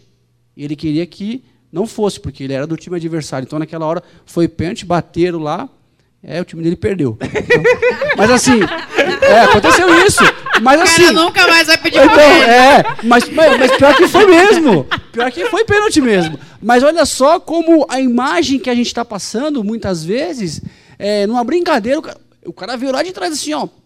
O Regis vai falar porque ele não mente. Eu falei, que isso, irmãos? Meu Deus! Só eu sei. Então, assim, olha só como a gente tem que prezar pela verdade a qualquer custo, né? Uma frase popular aí, doa quem doer. A gente precisa prezar pela verdade. A gente vai ter que ali acontecer o ensinamento, a lição. E aí, Túlio, você contando isso, nos edificou, e eu tenho certeza que edificou quem está nos assistindo, porque foi uma consequência dura ali de trabalho, de reflexão, mas ao mesmo tempo de aprendizado e de confiança fortalecida com o seu trabalho e com a sua, com a sua chefe ali. Isso é muito bom, isso nos é, edifica. E aí, para a gente caminhar, vocês querem falar mais alguma coisa sobre os lábios, sobre a, a parte de que o coração tem que ser puro, prezar pela verdade. Então vamos caminhar. Agora, para a gente poder pensar aqui sobre a integridade, né, sobre prezar pela integridade, eu sempre poderíamos escolher outras referências, né, mas para a gente não falar de Jesus Cristo como o mais íntegro de todo, de todos, a gente pode falar sobre José, sobre a integridade de José ali, sobre o exemplo de José, a fidelidade, a verdade com ele, né? Inclusive até naquela passagem com os irmãos ali dele, né, com seu próprio pai, é, a gente, aqui é coisa da, da, nossa imaginação. Ah, por que, que ele não fez isso? Por que, que ele não fez aquilo? Por que, que ele também ali não agiu ali, ó? Mas foi alguém que foi completamente tratado por Deus ali a, a viver de forma íntegra. Queria que a gente falasse um pouco sobre José como uma referência de integridade, de que prezou e lutou sempre pela verdade também. Nossa, a história de José é maravilhosa, né? O que eu acho mais legal dentro da história de José, e quem não, não conhece muito depois pode dar uma lida lá em Gênesis, mas é que a consequência dele contar a verdade, a princípio, foi muito tensa. Tipo, ele foi preso por contar a verdade. E é, até no caso dele, uma coisa que é interessante é que era a palavra dele contra a palavra da mulher de Potifar, né? Ali na, nesse episódio que eu estou falando especificamente, que a mulher, a mulher deu em cima dele, armou para ele, formulou todo um cenário de verdade, como se aquilo fosse verdade, não era. E aí acabou que ele é, se manteve né, na, na palavra e, e, posteriormente ele foi honrado por Deus. Mas é, é até interessante ver que é, ele não tinha nenhuma certeza humana de que ele seria honrado. Ele tinha a certeza de que ele seria honrado por Deus. E talvez essa honra viria depois da morte dele. Né? Se a gente for parar para refletir, ele não tinha convicção de que ele seria exaltado no Egito ou nada assim. Mas ele optou por falar a verdade, mesmo sabendo que a consequência ia ser bem tensa, tipo, bem zoada. E isso é uma coisa que eu acho que a gente precisa refletir, porque tomando o ponto que o Túlio falou um pouco também, é, a mentira sempre é um benefício individual, né? Sempre é para o benefício próprio. E aí, às vezes, você para e pensa, meu, o que, que eu vou ganhar de falar a verdade? Pode ser que você não ganhe absolutamente nada humanamente falando. Pode ser que, na verdade, seja o contrário. Você perca, sei lá, uma amizade, ou que você perca alguma coisa material. E aí você vai falar, meu, que tonto. Eu, eu já fui chamada de tonta várias vezes na minha vida por conta disso. Porque, às vezes, eu não fiz alguma coisa e aí eu falei que eu não fiz. Ou. É, a pessoa fala. É, o, o, seminário, se você quer fazer seminário, irmão, faça, mas se prepare. Porque tem umas coisas muito interessantes. Tem professor que não passa prova trabalho.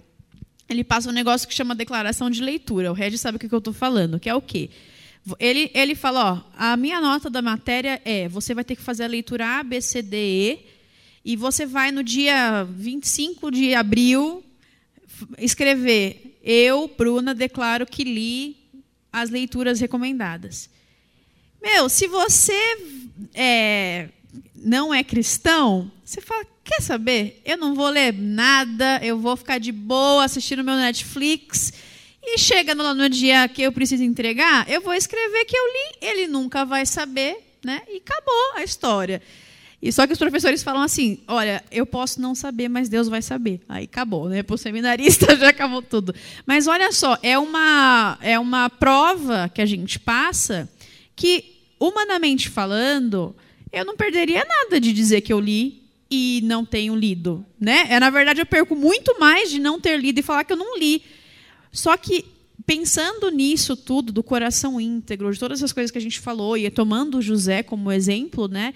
Cara, é, eu estou enganando a mim mesma e não estou enganando a Deus. Eu estou enganando só porque eu vou ser uma péssima profissional, se for na faculdade, ou enfim, eu vou ser uma péssima ministra, porque eu não vou ter aquele conteúdo que é, eu estou admitindo no final do curso que eu tenho, eu não vou ter lido, eu vou estar tá até tendo uma nota boa lá na matéria, só que eu vou estar tá sendo irresponsável. Então, é algo bem complicado. E, como a gente está dizendo, a gente não é fácil. Porque muitas vezes você fala, ai, eu quero saber, ah, eu não vou ler, não, eu vou ler, sei lá, o professor mandou, mandou ler 50 páginas, você lê 10, você fala, ah, tá bom, eu li, não é? Não era isso, né? Mas não é, cara. Você viver aquilo que está realmente na palavra é você ser íntegro. Então, É tenso, gente, é bem complicado, mas vale a pena. Você falou, você falou uma coisa que está bem no versículo aqui, ó, de 1 João, que eu estou só esperando um momento para mim para ler. Você falou quase ele. Agora é a hora. Ó, João, 1 João 1:8. Se afirmarmos que estamos sem pecado, enganamos a nós mesmos. Que foi esse versículo que eu estava tentando puxar aquela hora, tentando lembrar.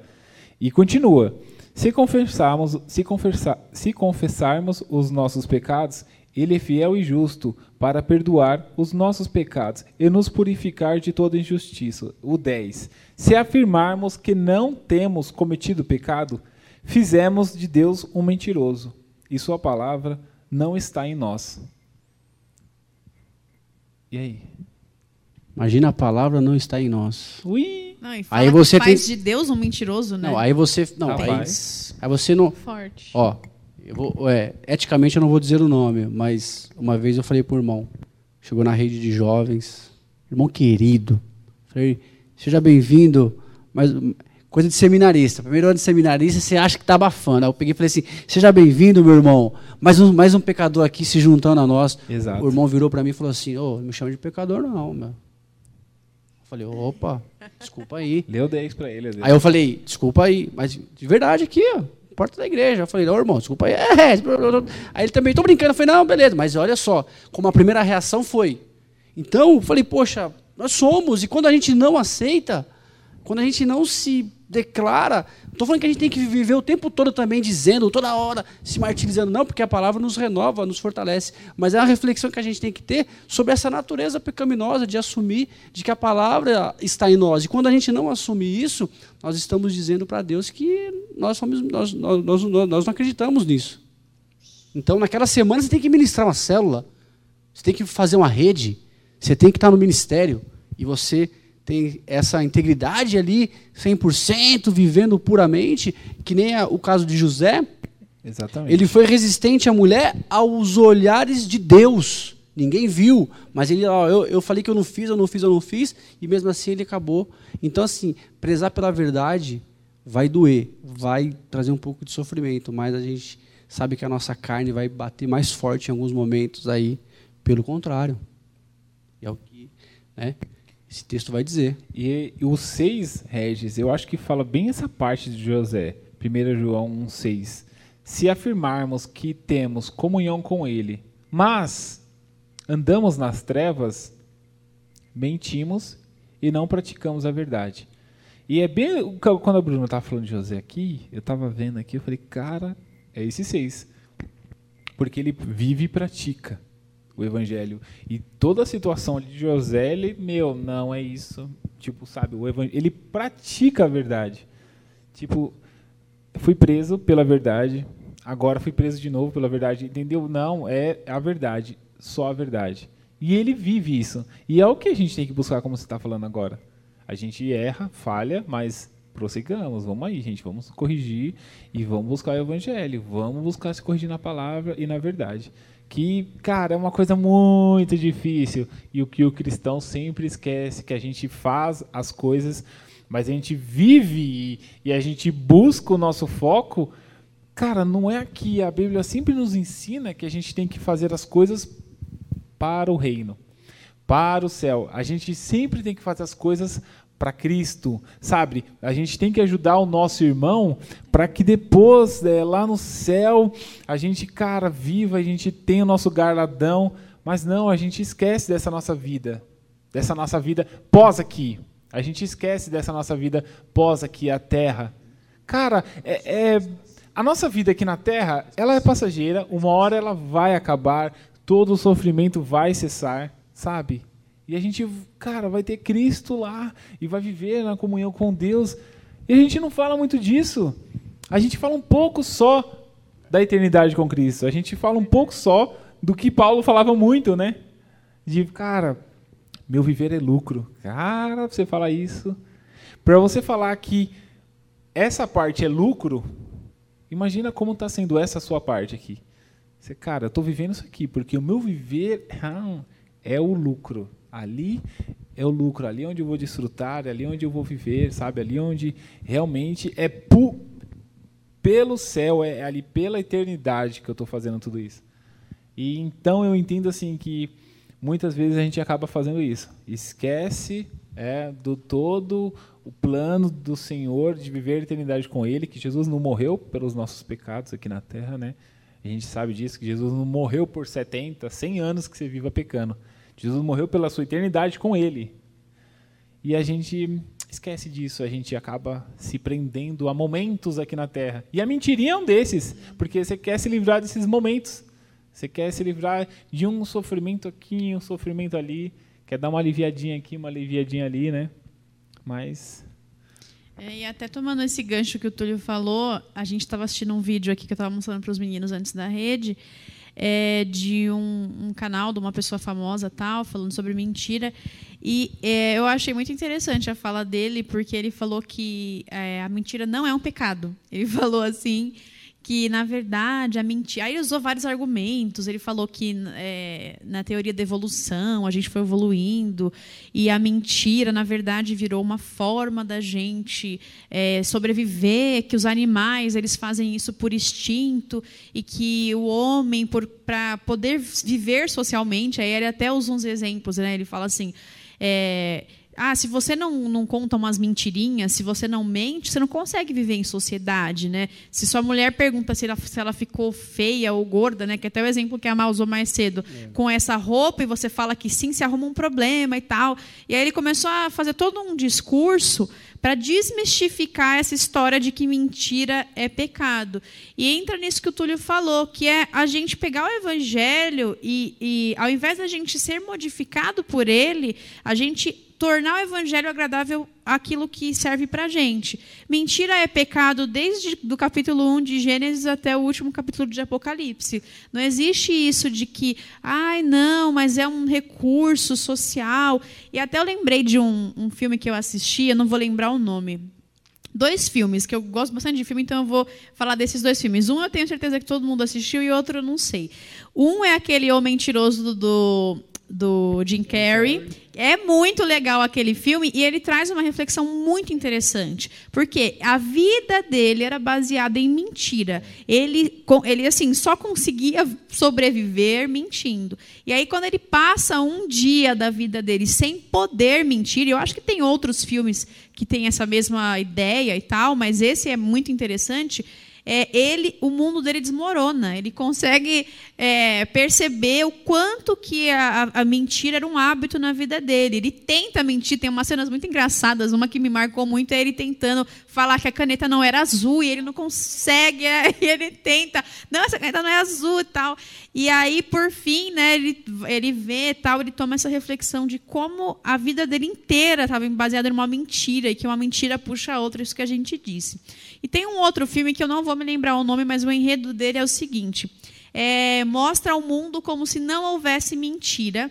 É um mundo onde as pessoas falam exatamente aquilo que está na mente delas e, é, e todo mundo, é, na verdade, é, na verdade eles não conhecem a mentira. É como se não existisse mentira no mundo. E aí um, um cara que é o ator principal desse filme, ele começa, ele descobre a mentira. Eu vou ver se depois eu lembro o nome e aí eu, qualquer coisa eu, eu falo, eu posto lá no Instagram. Mas é, é, é muito interessante, por quê? É, as pessoas elas falam de verdade. Por exemplo, ele vai no encontro no começo do filme com uma mulher. Aí ela, ela eles estão lá tal, aí ela fala assim, ele fala oi tudo bom tal. Aí ela falou é tudo bem, é você é meio feio mesmo, mas é o que tinha para eu encontrar hoje. Então eu vim, tipo assim, é, ela é extremamente sincera porque não tem esse negócio, né? E ele não fica tipo mal, chateado. Ele só ele fala ah tá bom tudo bem tal. E aí quando ele descobre a mentira é muito engraçado porque ele começa a contar umas mentiras muito absurdas, mas como não existe mentira, as pessoas acham que são verdades. Então ele começa a falar que ele é isso, ele é aquilo, ele começa a ganhar prêmios, ele começa a acontecer um monte de coisa na vida dele e tal. E aí é interessante você você pensar nisso, né? Um contexto de um mundo que não existe mentira e a mentira ela aparece. E aí assim, é, a gente assim só para finalizar, finalizar e organizar essas ideias, né? Às vezes a gente tenta adaptar a, a palavra aquilo que a gente quer viver. E foi o que esse cara nesse filme aí que eu tô falando fez. Tipo, ele. Não, não a palavra, né? Mas ele, ele conseguiu, ele descobriu a mentira e tornou aquilo. E aí depois isso teve várias consequências e tal. Mas a gente precisa ter muito certo na nossa mente que mentira é pecado e ponto. Não existe meia vírgula, não existe ponto e vírgula, não existe situações e situações mentir é pecado. Às vezes a gente fala, ah, mas eu vou arrumar um problema, não sei o quê. Você vai arrumar um problema muito maior de não entrar no céu, que aí é até um versículo pesadão que a gente. Eu posso ler esse versículo? Gente, lá em Apocalipse, para vocês verem como a gente não está mentindo e nem está brincando. Fala Apocalipse 22, 15. É, Fora ficarão dos portões da cidade santa os cães, os feiticeiros, os impuros, os assassinos, os idólatras e todo aquele que ama e pratica mentira. Eu acho que era até um ponto para a gente falar rapidinho. Acho que o Túlio, Túlio já está animado para falar aí. Cara, aquele que ama e pratica. Fala aí, Túlio. Ah, não, Fala Bru, aí, Túlio. Algum outro deu essa ênfase? Falou, esses, esses e aqueles que amam, sabe a ênfase que dá nisso? Não, cara, aqui. E falta é... seis versículos para acabar a Bíblia. Esse aí é o 15, Esse a Bíblia acaba é o... no versículo 21. O finalzão, então, né? A, a, a, olha só, já deu aqui o um insight, hein? Lá no início, Gênesis 2 e 3, começou a mentira. A mentira. Apocalipse 15, 22, 15 aí. Tá, já o mentiroso não vai para o céu. Precisa mais Rapaz. Mas abriu e fechou mesmo, né? A reflexão. É. Olha só. E é verdade. Pô, introdução. Foi a revelação que eu Você é de Deus, hein? Uh, NVR, nova versão do Regis. Olha só. Cara, muito forte isso. Isso, isso é né? muito real, cara. E, e, a mentira tá lá, lá no começo, a mentira tá no fim. E nenhum outro pecado, isso que o Túlio falou é verdade. A feitiçaria, os impuros, os assassinos, nenhum deles fala sobre amar. Agora a mentira fala. Nossa, muito tempo. E agora o que, que é? O que, que é o amor?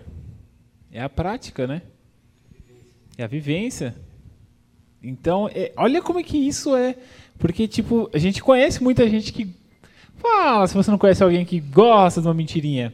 E que fala, e se não tem uma, inventa algo. Eu conheço, gente, eu conheço. Eu conheço. E isso é complicado. Porque... Mas dentro da igreja não tem, né? Não, não, não, aqui não, pô. Aqui ah, não. Pode ser que agora não, não tenha, que a igreja está vazia. É, é verdade. Aqui, a gente está falando do púlpito para baixo, tá? É, e, e, tirando o Cacá Tirando o Cacá que está com a tá gente aqui. É. Mas isso é real, gente, porque olha a ênfase que dá aqueles que amam e praticam a mentira. Porque tem umas coisas que a gente tem que dar uma paradinha e refletir mesmo como a gente estava brincando aqui sobre refletir, que a Ama falou sobre refletir, porque tem muita gente que pega o evangelho, né, e distorce. Tem aquela passagem sobre o dinheiro, né, que fala que a raiz de todos é, os males. A raiz de o amor ao, ao dinheiro. dinheiro é a raiz de todos os males. Não é o dinheiro é a raiz de todos os males. Então, às vezes, ah, o dinheiro é maldito, tá vendo? Porque o dinheiro é a raiz. Não, gente, é o amor ao dinheiro. Então, você vê como é que é. O Regis estava é, falando aqui de, de, de, alguns versículos, eu lembrei de outros, eu lembrei do jovem rico. O amor ao dinheiro ali não levou ele para o céu. Tipo, não é o dinheiro que ele tinha. Depois, é, Jesus fala, né? É mais fácil um camelo entrar no então, do que o rico entrar no reino dos céus. Mas não é porque ele é rico, porque ele tem muito dinheiro, porque o amor que ele tem pelo dinheiro fez com que ele juntasse tudo aquilo. E entra isso. O amor na prática dessa mentira. Aquela pessoa que ela mente mesmo, cara, e não tem esse receio. Ela é, como a gente fala, é, o, a mentira é um pecado, ok?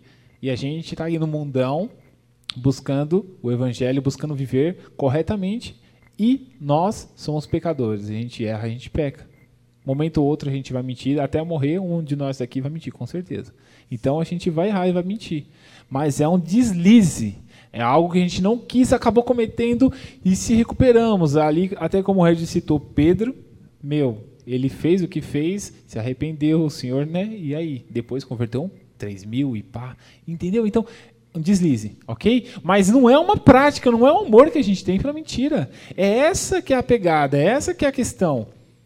meu, temos que vigiar, não podemos tratar a mentira como bobeirinha. É por isso que a gente está dando essa ênfase, gente. A Bíblia fala: se você ama praticante da mentira, você não vai entrar.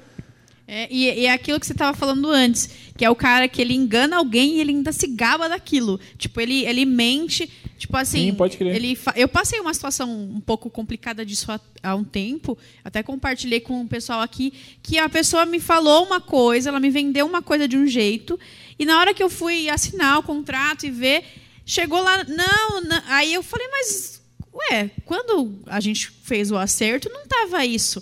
Não, é que mudou a lei. A pessoa ainda teve a cara de pode falar que mudou a lei e não sei o quê, que não é assim. E aí, tipo, eu entrei em contato com uma pessoa que realmente tinha feito o contrato comigo no, no momento. Ela falou: não, não, vai manter aquilo que foi falado.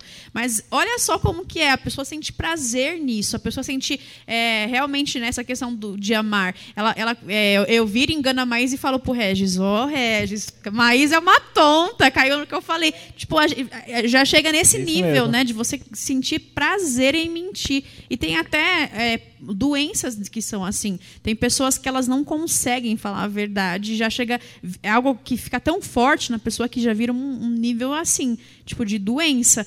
Então, meu, é muito. É um tema que. E é engraçado porque geralmente esse tema é tratado com crianças. É tema da mentira. Isso, Bruno, é, sempre pode crer. tem musiquinha, não sei o que, a mentira é ruim, o coraçãozinho fica sujo e tal. Mas eu posso falar, essas musiquinhas que a gente tinha que cantar era para os adultos, porque as crianças não sabem mentir. A gente deveria ser iguais às crianças, né? Eu lembro que tem umas, assim, uns vídeos no Instagram, no YouTube e tal, que a criança ela vai inventar uma mentira, ela viaja e ela fala e ela se entrega. Agora os adultos que são os, que é o problema maior, porque a gente mente, a gente sabe mentir, a gente sabe manipular as pessoas, né? E a Bíblia fala que a gente tem que ter o coração como, uma, como de uma criança, e eu entendo que é nesse sentido também, de você não conseguir mentir, né? Exatamente, exatamente. É, então, tenso, todo é, mundo ficou tenso. É uma reflexão. e aí, para a gente caminhar para o fim, né? A gente viu que no começo falou da mentira, no final falou da mentira.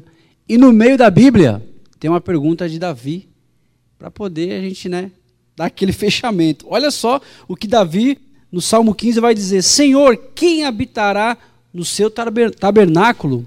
Quem poderá morar no, no teu santo monte? Davi está perguntando quem vai para o céu. E ele responde: Aquele que vive com integridade, que pratica a justiça e de coração fala a verdade. Aquele que não difama com a sua língua, não faz mal ao próximo, nem lança injúria contra o seu vizinho. Então eu quero que a gente encerre orando, né, por esse mês de abril aí, que se fala muito da mentira, né? Aí no primeiro de abril e tudo mais. A gente celebrou aí a, a Páscoa, né? Como a ressurreição, a morte e a ressurreição de Cristo e nós vamos prezar sempre pela verdade. Nós amamos a palavra de Deus, vamos sofrer por prezar pela verdade, porque a gente quer ir para o céu. Agora, se você não está preocupado em ter essa reflexão sobre, sobre ir para o céu, aí a mentira pode, de certa forma, começar a tomar conta aí é, de partes do coração, né? É, para não dizer o coração todo, porque aí o negócio fica mais sério. Mas nós precisamos ouvir essa resposta de Davi, de Deus para Davi, aquele que vive com integridade. É difícil, é difícil, é complicado, como o Tulião explicou. É difícil colocar na prática ali, mas a gente vai ter que sofrer por isso. Sejam bem-vindos ali, a sejam bem-vindos a sofrer pelo evangelho da verdade, pelo evangelho da integridade. E por isso que a gente vai amar cada dia mais a verdade. Amém? Amém. Amém é bem, bem forte, né? Eu acho que fica essa reflexão para nós, né, da gente reavaliar e um ponto legal assim sobre a Bíblia, a gente sempre fala isso, né, que ela não esconde os pecados das pessoas que estão lá. E até essa fala do Túlio aí um pouquinho antes, falando que é uma realidade que a gente vive, isso, isso é muito importante da gente demonstrar, porque é uma luta. E em muitos desses pontos que a gente mencionou, nós temos dificuldades, a gente vive isso e é uma luta. E o Túlio, eu até dei risada na hora que o Túlio falou assim: é, até a gente morrer pode ser que isso aconteça uma vez. Eu pensei, até acabar a rede pode ser que isso aconteça. Mas... Verdade, é, é pouco, né? é, né? Tipo, Ó, final de semana tá aí, eu vou lá comer na você mãe, quer ver a maior sabe? mentira? É você falar assim, essa semana eu vou começar uma dieta. Pronto, já é uma Rapaz. mentira. Já é, Fazer exercício. minto, Essa é a mentira mundial. é, né? exatamente, né? E aí, tipo, meu, é, é é uma coisa que nós estamos encarando. E uma coisa que, só para né, a gente fechar, que até do texto que o Túlio leu, acho que em 1 João, é, que eu fiquei refletindo enquanto ele estava lendo, é a questão de confessar. É, até a Igreja Católica, ela tem mu- muito por hábito o confessar o pecado, só que pelas motivações erradas, né? Que às vezes eles confessam para você pagar uma penitência e ser perdoado. E a Bíblia nos mostra que nossos pecados foram perdoados em Cristo, na cruz. Né? O Reginho falou sobre a Páscoa, que nos, nos remete a isso, né? O pecado já foi perdoado em Cristo e tal. Mas a importância de, às vezes, você confessar, não às vezes, era sempre, né? Confessar aquilo, expor, às vezes vai te fortalecer a deixar. Porque, às vezes, se você eh, tem hábito de mentir, mas você não fala isso para ninguém, você não expõe esse pecado, você não, não vai conseguir se livrar daquilo. Mas às vezes, se você expõe, você se humilha diante de Deus e de alguém de confiança, de um líder, e fala: olha, eu tenho essa dificuldade, eu não consigo e tal, essa pessoa vai te ajudar a chegar no caminho e você falando aquilo, você tá trazendo aquilo à tona, até mesmo para você é importante. Às vezes você, você se auto-justifica, né? Se você fica na tua mente, não, mas eu faço isso por conta disso, disso, disso. E às vezes você contando para um líder, para um pastor, ele vai te dizer, não, isso que você está fazendo é errado, você precisa andar de acordo com a palavra de Deus. tal. Então é até uma reflexão que eu, que eu fiz e que eu queria deixar para gente. Que às vezes, nessa questão da mentira, é muito importante você confessar e contar a verdade. Você houve o deslize? Houve. Você mentiu, você falou, você errou. Mas hoje é a chance que você tem de, de reconciliar, de contar a verdade, de chegar na pessoa que foi ferida com aquilo, de falar, de orar, de expor esse seu pecado. Porque aí isso vai gerar arrependimento, que vai gerar mudança de vida. Legal. Antes de a gente encerrar, Tulhão, fala do horário da sua célula, como é que tem sido a sua célula, depois a Maísa fala da célula dela, a Bruna fala da célula Beleza. dela, e eu falo da minha célula. Fechou, pessoal. Homem, na verdade, porque a minha célula ela é exclusiva para os cabra macho, tá bom? Então minha célula é a reage masculina. Ela acontece de terça-feira, por enquanto, né? Por toda essa restrição pelo Zoom, às 8h30. O líder é eu e o Gui. É interessante que é eu daqui e o Gui lá do Ceará. O Gui tá lá no Ceará. Ó, então, é uma coisa meio diferente assim, mas é legal. Ele segue a macro e a gente fala da- do, do livrinho e é bem bacana, beleza? Então, convite a você, homem, jovem e não tão jovem também, pode participar sem problema nenhum. Eu sou de todo aberto, beleza? Então, só me chamar no zap aí que a gente troca uma ideia. Deus abençoe. Bem, a minha célula é a célula Graça. Nós eh, nos reunimos também na terça-feira, às oito e meia, pelo Zoom também. Então, é uma célula mista e aí todos vocês são convidados para participar, tá bom? Só mandar aí um, um zap para a gente que a gente manda o link para vocês. É eu ou você? Pode ser eu, Ah, então tá bom. já na sequência. É, a minha célula acontece aos sábados, de forma online também, para jovens, homens, mulheres, casados, solteiros, todos são muito bem-vindos. Sábado pela manhã, das 9 às 10 e 15, 10 e meia, é eu e o Danilinho, que estamos ali na liderança. Então aconteceu hoje, sabadão, teve pela manhã. Então você é muito bem-vindo. Ah, pela semana, de semana não dá, não consigo participar, mas ao sábado, se você conseguir, é muito bem-vindo para a nossa célula também. Bom, e para fechar com chave de ouro. Não, brincadeira. Eu tô até com vergonha, porque todos eles falaram a data e o horário. Mas eu sou líder da célula Temac 2, todo mundo ama o Cristo 2. É, a nossa célula ela é mista também, para jovens de 0 a 100. A gente já teve jovens de várias faixas etárias lá. É, mas infelizmente nós não estamos com uma data fixa. A gente monta um calendário todo bagunçado e aí a gente vai montando. Então tem dias é, da semana à noite, às vezes também fazemos no final de semana, ou sábado ou domingo, é, para a gente conseguir ajustar e pegar todo mundo aí, né? Porque nessa pandemia ficou meio bagunçado. Eu sou líder junto com o Victor e tem sido muito gostoso. A gente faz geralmente agora pelo Meet por conta da pandemia, mas estamos orando para voltar logo presencial, porque é muito gostoso e dá muita saudade. Mas é isso, tá? A célula mais linda da igreja, como eu sempre falo. Amém, amigos? É isso. Amém. Ah, e, e uma coisa que você esqueceu, hein? O quê? Vamos fazer um suspense da rede do mês que vem. Ah, é verdade, Dan, dan, dan, verdade, dan, dan. verdade. O, o multiverso da, da rede de jovens. É. mês que vem. O tema vai ser? Tan, tan, tan, tan. Olha, eu vou falar uma coisa. O tema do mês que vem. É, não Dá vamos dica. revelar Não, muito não, não, fácil. não, Só dá dica. Uma dica. Só Só dá família. dica. Não, não, dá uma dica, mas não revela assim 100%. Dá, muito- dá muita polêmica. Ó, Todo Não, peraí. mundo tem, todo Ó, mundo todo mundo tem. tem. Todo vamos mundo dizer, tem. o único spoiler que a gente vai dizer é que é o mês da família. É. Não, Regis, você tá dando muito Não, só spoiler já. Não, não, mas Regis. Mas, Não, não, é, ainda não diz. muito, ainda não diz não muito. diz não. muito, Ah, então não. tá. Não, diz muito É, não. Vamos Só, lá. tá bom, parou aí. Pra saber, E é polêmica. ibf.jovem. Pronto. Fim. Já, multiverso. Mas vai ser da hora, hein? Se eu fosse você, eu não Vai perdia, não. mesmo.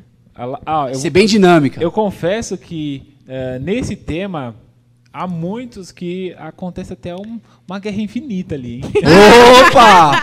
É o multiverso. Às Exato, vezes é uma verdade. guerra civil, às vezes é uma guerra infinita, Acontece. às vezes é um ultimato. Mas sempre tem guerra. Muitas coisas. às, vezes, às vezes não, né? Quem sabe, né? Vamos ver aí.